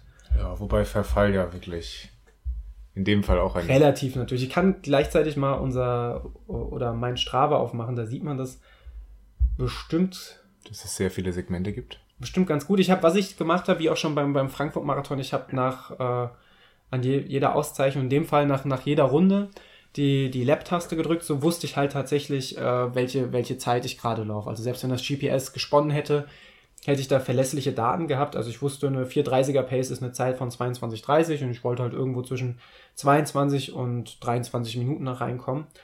Und es hat, äh, ja, wie gesagt, sieben Runden lang vorzügig geklappt. Äh, achte Runde dann mit 23 Minuten 3, auch noch im Rahmen, 4,36er Pace. Dann die neunte Runde mit inklusive Pipi-Pause eigentlich sogar noch in Ordnung. War eine 4,55er Pace. Und die letzte Runde dann auch die einzige Runde dann tatsächlich auch mit, mit richtigen Gehpausen ähm, dann eine 5,36er Pace, ähm, 28 Minuten, wo man dann sagen muss, okay, da war dann einfach der, der, der Verfall schon da. Ähm, und ich muss auch sagen, von Runde zu Runde, ich weiß nicht, ob du, ob du den kennst, wahrscheinlich dann noch nicht, aber vielleicht hat Franzi dir schon wütende Geschichten erzählt über den äh, Wendepunkt. Ja. Da musstest ja. du nämlich einmal auf ähm, so, so, so einem leicht schottrigen Waldweg, nicht viel Schotter, aber wenn du um die Kurve gepetzt bist, konntest du schon mal so leicht rutschen, um so einen Bier, Biergartentisch herum. Und es war natürlich relativ spitz. Plus auf dem Hin- und Rückweg, äh, der war halt geteilt, war halt ein Wendepunkt. Das heißt, es war auch nicht so viel Platz zum Wiederholen. Das heißt, das Stresslevel war da sowieso schon mal bei mir deutlich höher als auf den anderen Teilen der Strecke, weil du plötzlich auch mal in den Gegenverkehr reingerannt bist. Ähm, und alle ah und ah und auf dem Hinweg auch noch äh, sehr, sehr laute, sehr, sehr unangenehme Musik von so einem Partyzelt war. Hm. Äh, wir haben es gut gemeint, haben laut gefeiert, aber äh, falsche Musik ja, es war halt immer entweder, entweder ganz komischer Rock, der einfach nicht meiner Zeit entsprach, oder Schlager. Und ich habe mich schon immer gedacht, bitte lass wenigstens den Rock jetzt laufen. So, We Will Rock You, okay, kann man nichts dran aussetzen, aber Schlager oder so Eurodance oder so, da, da ist dann, wenn es wenigstens Blümchen wäre, weißt du, aber ja. naja. Aber egal, das war ja, da hat man sich einfach noch mehr Mühe gegeben, schnell vorbeizukommen. Und in der letzten Runde habe ich mir ganz klar gesagt, ähm, da gehe ich hin und geh um den, um den, also nicht zu dem, zu dem Partyzelt. Zu dem DJ und haus ihm einmal. ja, da ziehe ich ihm einmal meine Laufschuhe über die Nase. Nee, und geh einfach diesen Wendepunkt, weil ich ja. einfach keine Lust mehr hatte. Es hat einfach so wehgetan, da die Kurve zu nehmen. Ähm, zumal ich, und das habe ich gar nicht erwähnt gehabt, ich hatte vorher, eine Woche vorher mal wieder Probleme mit dem Oberschenkel. Äh, bin mal wieder zu weit in die Dehnung reingegangen und äh, bei, bei meinen Dehnübungen daheim und hatte mir einfach was gezerrt nicht, aber es war einfach überreizt, mhm. so dass ich die Woche vorher viel getaped habe, viel gerollt habe, viel massiert habe und quasi war der Tag vor Rottgau der erste Tag, wo ich dachte, okay, jetzt fühlt es sich wieder normal an. Und witzigerweise während des Rennens habe ich dann aber den linken Oberschenkel, wo ich keine Probleme hatte, durchgängig gespürt. Ähm, vielleicht hätte ich einfach beidseitig tapen müssen.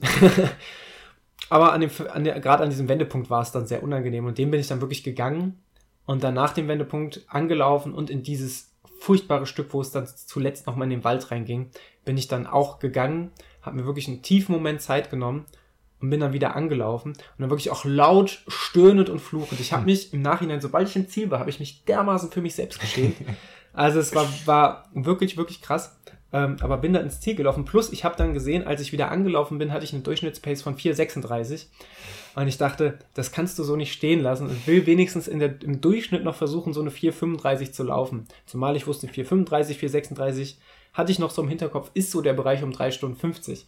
Und ich habe in dem Moment gar nicht realisiert, auf die Zeit zu gucken, die meine Uhr anzeigt. Hm. Aber ich habe auf die Durchschnittspace geguckt und dachte, jetzt versuchst du irgendwie nochmal was rauszuholen.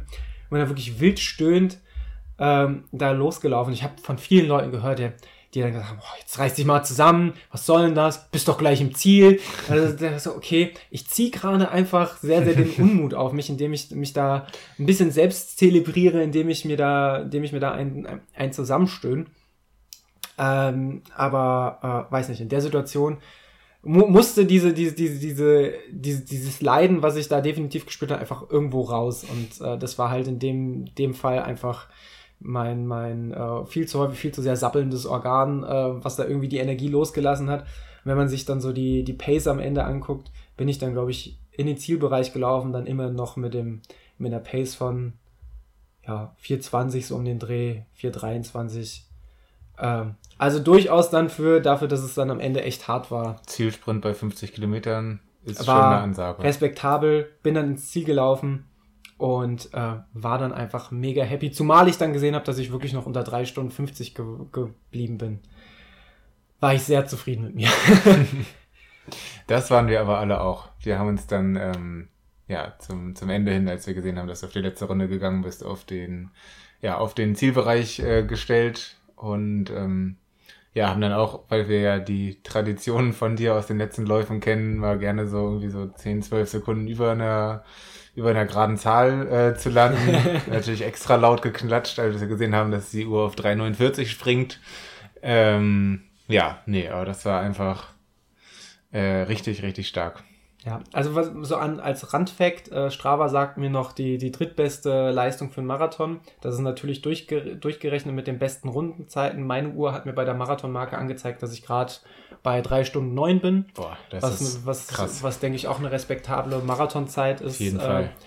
Natürlich muss man an der Stelle bedenken, der, der Einbruch kam ja erst noch danach, aber hätte mir auch vor, vor einem Jahr, vor zwei sowieso nicht, aber auch vor einem Jahr keiner sagen brauchen, dass wenn ich drei Stunden sechs beim Marathon in Münster laufe, dass ich dann in innerhalb eines 50 Kilometer Laufes, wo ich zumindest bis dahin leistungs, leistungsmäßig noch nicht das Gefühl hatte, all out zu laufen, dass ich dann einen Marathon in drei Stunden neun als Durchgangszeit habe.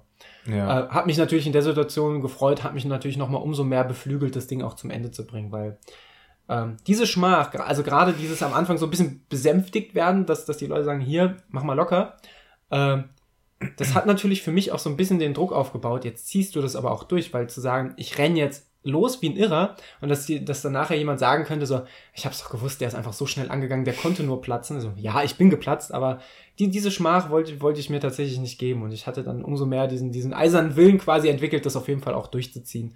Ähm, Gut, jetzt habe ich schon ein bisschen gejammert, aber ich wollte diesmal auch das Jammern irgendwie auf so einem moderaten Niveau halten, äh, damit ich mir das nicht ganz so sehr vorwerfen lassen muss dieses Mal. Ähm, ja, nee, war, war eine richtig runde Sache tatsächlich. Also hat richtig, richtig, richtig Spaß gemacht. Äh, Daumen hoch für Rottgau 50. Ja, ich fand es auch äh, richtig stark. Deine Leistung die Leistung von allen anderen aus unserem Umfeld. Äh, für mich so in meiner Doppelfunktion als Trainer und Freund natürlich auch äh, die Leistung von Franzi. Ähm, Genau, die haben wir dementsprechend auch sehr oft an den äh, an der Verpflegungsstelle gesehen und natürlich auch cool, dass man dann immer gucken kann und sprechen kann, fragen, ob alles in Ordnung ist und ähm, ja, war eigentlich alles sehr in Ordnung. Das war natürlich auch was, was mich, äh, was mich auch wirklich äh, motiviert hat zu sehen. Ähm, klar, sowieso die Leute außenrum, auch dass der, dass der Alex, der, der leider verletzungsmäßig nicht starten konnte, dass er noch zum Anfeuern dazu kam. Es kamen so viele Leute zum Anfeuern, die ich nicht auf dem Schirm hatte.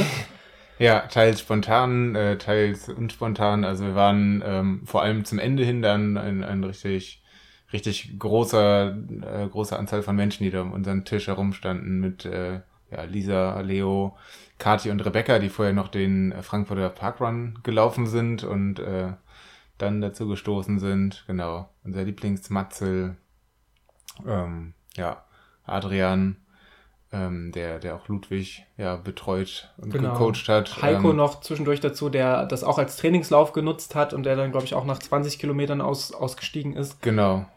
Genau, also es war, also es war wirklich äh, er, erschlagend an positiven Emotionen. Plus halt auch zu wissen, dass die Leute, die gerade auf der Strecke sind, auch gut dabei sind. Also wie gesagt, Franzi habe ich zweimal auf der Strecke gesehen, hat wirklich, eine, beim zweiten Mal habe ich es dann auch besser wahrnehmen können. Dann habe noch irgendwie entgegengeschrien, läuft gut. dann habe ich das, was zurückkam.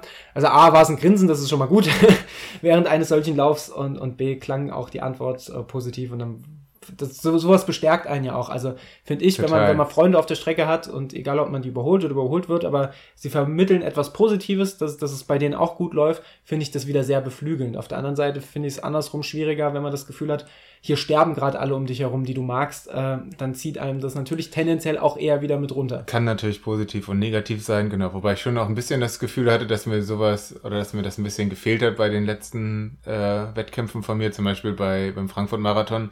Gut, da war ich zwar spätestens zum Ende hin sehr mit mir selber beschäftigt, aber trotzdem habe ich natürlich auch die ganze Zeit an euch gedacht und wie es euch verläuft, wie es euch geht und wie es mit eurer Zeit passt und ja, ich hätte nur mitbekommen, wenn, wenn ihr deutlich das Tempo angezogen hättet oder ich halt runterfalle, was auch schlecht ist. Mhm. Ähm, genau, und so kann man das natürlich halbwegs, äh, halbwegs gut sehen und Leute treffen. Das stelle ich mir schon sehr schön vor und kann mir auch, äh, wenn ich irgendwann mal ultramäßig aktiv sein sollte, Rottgau sehr gut vorstellen.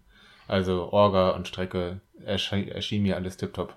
Ja, also finde ich für den, für den ersten Ultra ähm, zumindest auch was, was die Einfachheit des, des, des, des Laufes und der, die, die Möglichkeit ist, einfach mal zu versuchen, kann ich, erst, kann ich Ultra laufen, ist Rottgau eigentlich der ideale Lauf. Also da ja. spricht absolut nichts gegen, außer vielleicht die Jahreszeit, wenn man nicht gerne im Kalten läuft. Das stimmt. Das haben auch viele, ja, weiß nicht, bemängelt oder waren eher überrascht, dass der Lauf so einen hohen Zulauf äh, hat von Leuten, obwohl das ja eigentlich für, für fast jede Saisonplanung äh, großer Murks ist, außer du planst deine Saison so, dass du im Januar dein Highlight hast. Ungefähr. Ja, weil was es ja auch gibt. Also siehe, siehe Ludwig, die das ja tatsächlich als, äh, als erstes Jahreshighlight, als erstes Jahreshöhepunkt äh, in, in, ihrem, in ihrer Vorbereitung hatten und was ja auch wunderbar geklappt hat. Aber es, ist, es schneidet sich natürlich mit der klassischen Vorbereitung, gerade wenn du vielleicht noch jemand bist, der sagt, okay, ich mache wirklich eine Off-Season nach meiner Hauptsaison, die im Herbst endet und nutze vielleicht den Dezember oder den Januar, um langsam wieder reinzukommen und auf die Spuren zu kommen für meine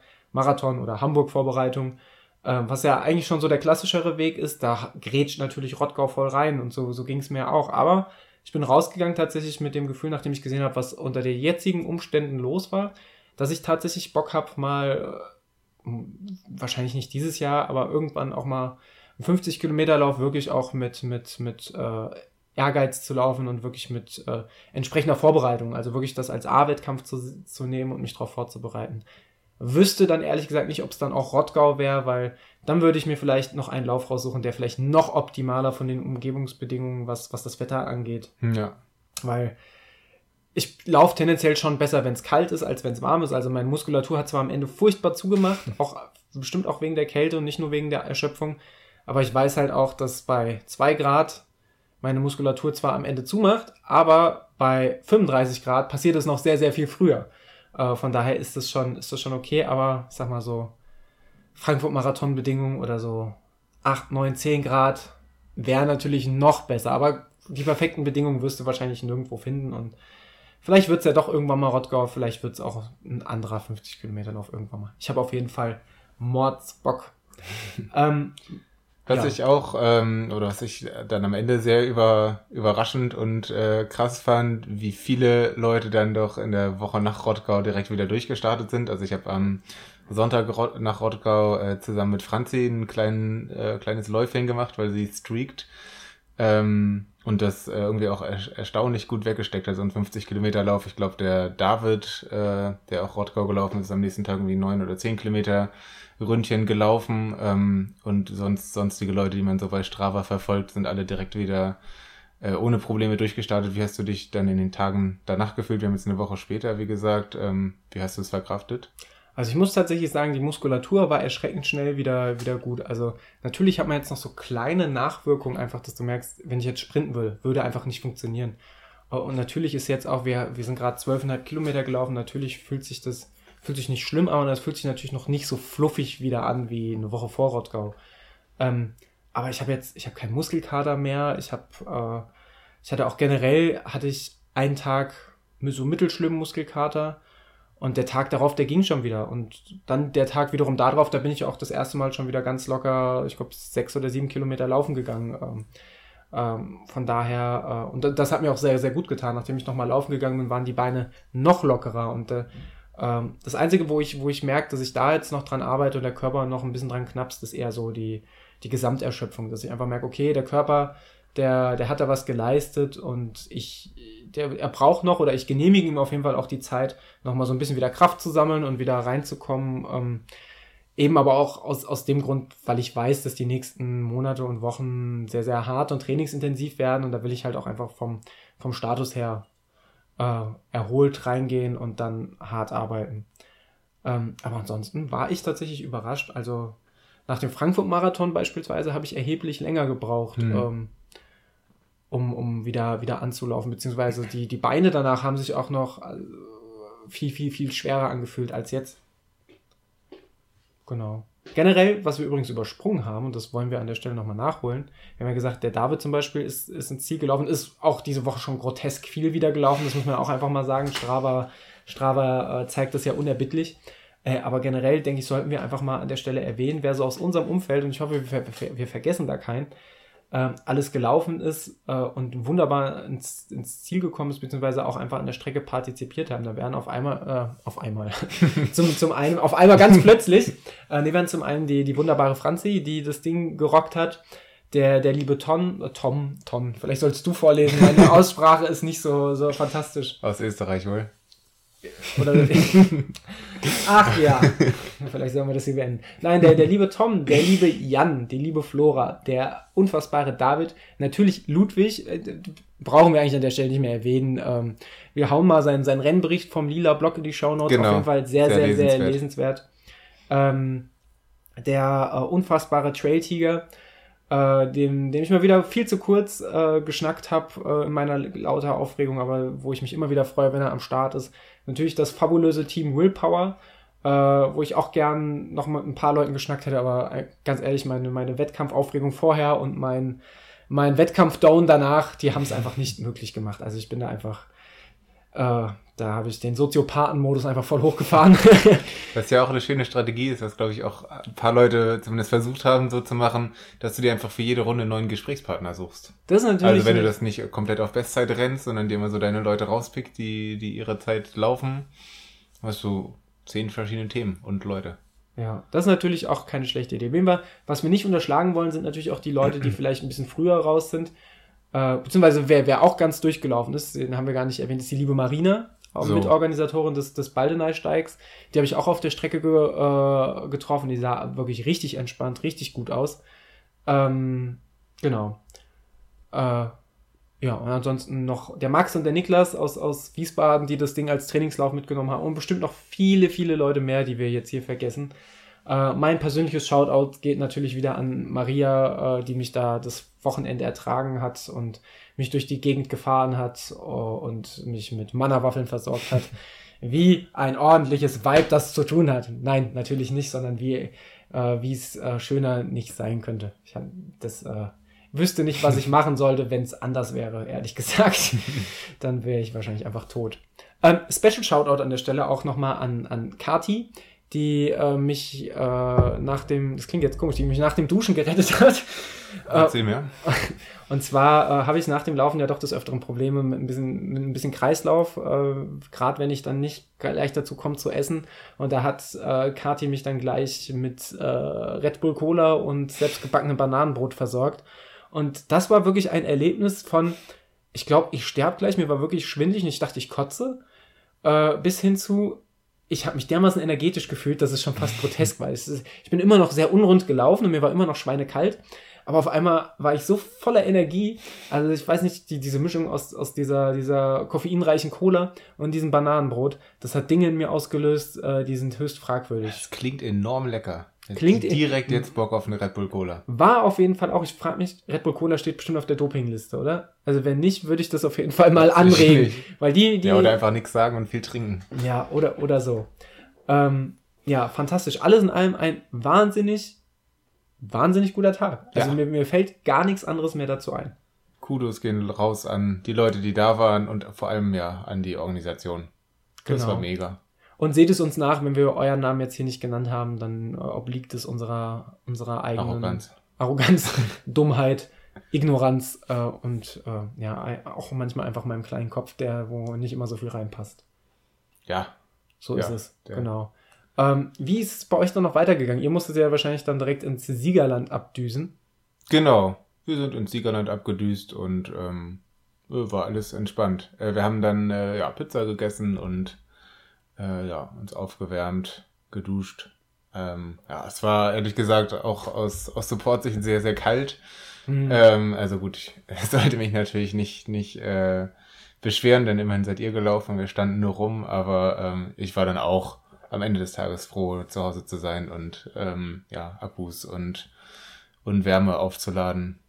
Das genau. glaube ich. Ja, wenn man da die ganze Zeit in der Kälte steht, ich meine, klar, beim, beim Laufen, auch da wird irgendwann kalt, aber erstmal hast du ja erstmal hast du ja deinen eigenen Korpus als relativ gute Standheizung. Äh, und wenn du die ganze Zeit nur in der Kälte und ihr standet ja über fünf Stunden am Rand, ja. ähm, das, äh, da kommt die Kälte, die kriecht halt einfach in jedes Loch. Wobei der, der schöne David mir seine Jacke geliehen hat und das war auch eins meiner Highlights. Die Jacke ist ja auch eigentlich, muss man sagen, mindestens ebenso schön wie er. Ja, ja, so ist es. Sollte man auf jeden Fall festhalten. Der Dank geht raus. Definitiv, ja. Wir sind dann nachher noch auf eine kleine Familienfeier weitergefahren, was ich mir erst als sehr, sehr anstrengend äh, ausgemalt habe. Deswegen hatte ich noch gar nicht fest zugesagt. Nachher war es einfach sehr, sehr schön.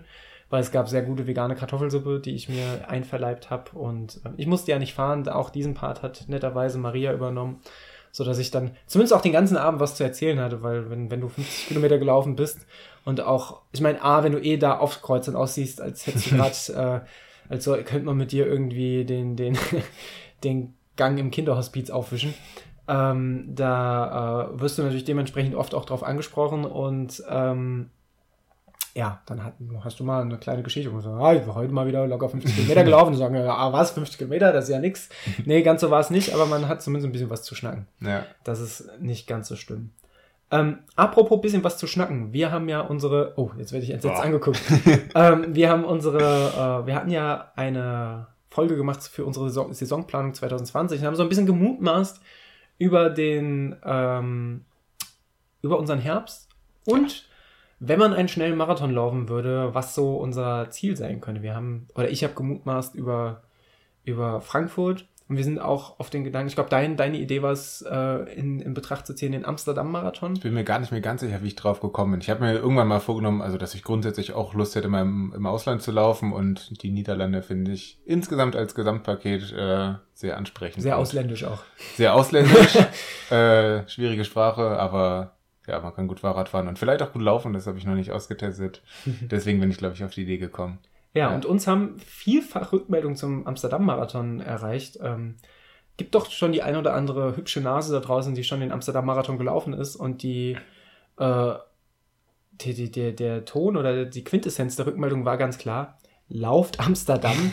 äh, das Ding ist super schnell, super, super, äh, super für Bestzeiten geeignet und ähm, ja, kommt auf jeden Fall, wenn ich, wenn ich vorhab, im Herbst ähm, tatsächlich einen schnellen Marathon zu laufen, ich weiß es nicht, wird wahrscheinlich die, die Entscheidung zwischen Amsterdam und Frankfurt fallen. Also sprich Amsterdam, weil Amsterdam geil ist und schöner, schneller Marathon oder halt Frankfurt, weil es halt organisatorisch natürlich auch einfach bequem ist.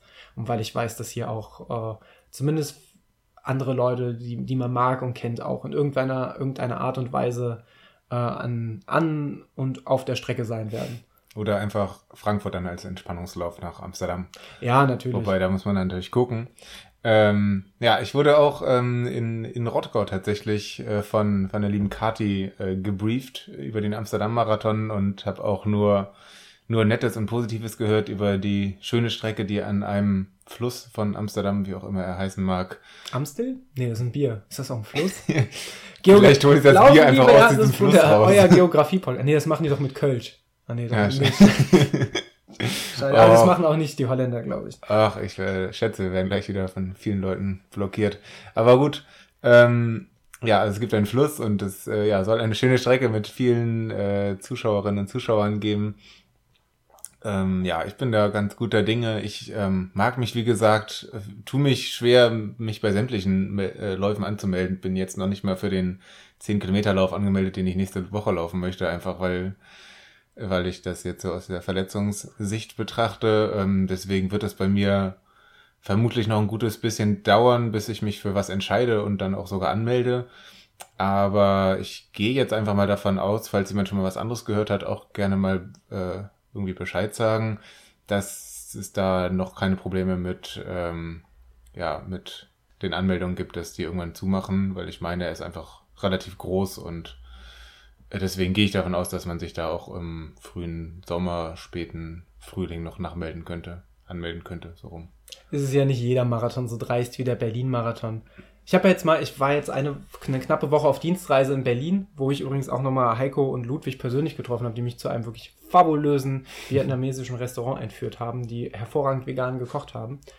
Ähm, genau, und dann dachte ich mir, Berlin-Marathon, so stressig das ist mit den vielen Leuten, wäre wär schon irgendwie auch irgendwann mal cool. Wir hatten vorhin uns auch noch mal kurz drüber unterhalten. Ähm, und dann habe ich mal geguckt, wie so die Meldungsformalitäten sind. Und dann dachte ich direkt so, die Schweine. Also A, die, die Anmeldegebühr, glaube von 120, 130 Euro schon mal, wenn du den Platz in Anführungszeichen zugelost kriegst. Dann die zweite Anmeldephase, die ganz kurz online geht, wo aber die Anmeldung auch direkt so 160 Euro kostet, wo es nur ein ganz, ganz kleines Kontingent nochmal gibt. Irgendwie, ich glaube, Dezember oder Januar, wie ich das auf der Homepage gesehen habe, und dann nicht mal die, Fähig die, die Möglichkeit umzumelden. Also das finde ich dermaßen dreist, dass ich sagen muss, eigentlich möchte ich den Scheiß, sage ich mal vorsichtig, nicht unterstützen. Ja, ja, ich meine, ich hatte mich da ja tatsächlich 2017 auch für den Berlin-Marathon angemeldet und wurde ausgelost und alles. Ähm, ich meine, man kann den bei äh, Krankheit, ich war dann verletzt, auch äh, aufs nächste Jahr schieben. Aber ich bin mir nicht mehr sicher, warum ich es nicht gemacht habe. Oder eventuell muss man dann doch was vom Arzt vorzeigen.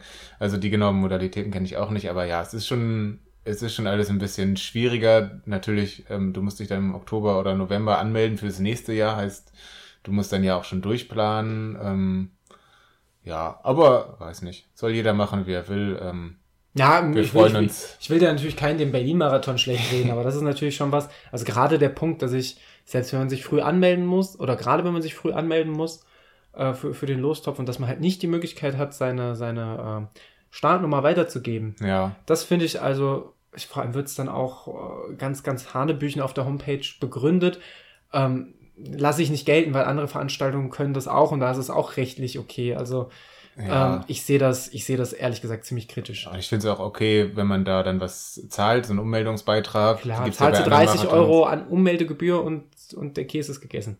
Genau, dann sorgst du dafür, dass nicht alle wild fünf Tage vorher die Plätze tauschen und so, aber äh, naja, naja. So ist es halt, der Berlin-Marathon äh, hat trotzdem Jahr für Jahr mehr Teilnehmer und bricht Rekorde. Von daher, Trotz unserer Kritik, also. tr- trotz unserer Kritik, was wir nicht nachvollziehen können, weil wenn wir, wenn es ein Meinungsmedium gibt, dann ist es doch Laufen, liebe Erdnussbutter. So. So. Ähm, ja, lieber Niklas. Das war ganz schön viel Rottgau. Das war. Man sagt ja auch Schrottgau. Die, die, die Profis sagen, ist mir in diesem Instagram drin schon mal aufgefallen, die sagen auch Schrottgau. Zu dir könnte man sagen, Flottgau. Flottgau. Boah, Topgau. Oh, Oh, ähm, nee, hören wir äh, besser auf. ähm, ja, ihr Lieben, äh, danke, dass ihr uns zugehört habt. Lieber Niklas, hast du noch Ergänzungen zu unserem fantastischen Ultramarathon Gottgau. der Liebe? Gottgau. Boah. Nee, ich äh, produziere nur noch dummen Müll wie die letzten Stunde 20. Ähm, Ich habe immer, äh, zu Rottgau habe ich, und mittlerweile wird mir das von Autokorrektur auch so ergänzt, ich habe immer wegen unserem lieben David, wurde Mhm. bei mir immer Rottgau mit Doppel-T geschrieben. ich auch immer so geschrieben. Fand ich wunderschön. Würde ich David, sei gegrüßt an der Stelle. Ich finde das hervorragend. Ja. So, ihr Lieben, danke, dass ihr das ertragen habt. Äh, knapp eine Stunde 20 Rennbericht. Ähm, uns wurde ja schon herangetragen, dass auch unsere 10 Kilometer Rennberichte manchmal ganz schön lang sein können, aber gehört halt irgendwie auch dazu. Ja, jetzt äh, essen wir was und dann wird man wieder ordentlich eine Runde FIFA weg, weggeballert. Jawohl. Deine, äh, was sagst du, wer gewinnt? Deutschland. Okay, okay. Na, aber Frauen, wir spielen mit Vorliebe die Frauennationalmannschaft und das ist irgendwie auch viel besser. Deutschland gegen Deutschland. Ja, wohl. Kann, kann Deutschland nur verlieren. Glaub so geht's, denke ich. Denke ich, mach Spielerbruch. ihr Lieben, danke fürs Zuhören und wir würden sagen, bis zur nächsten Folge. Ciao, ciao. Adios. Das war Spanisch.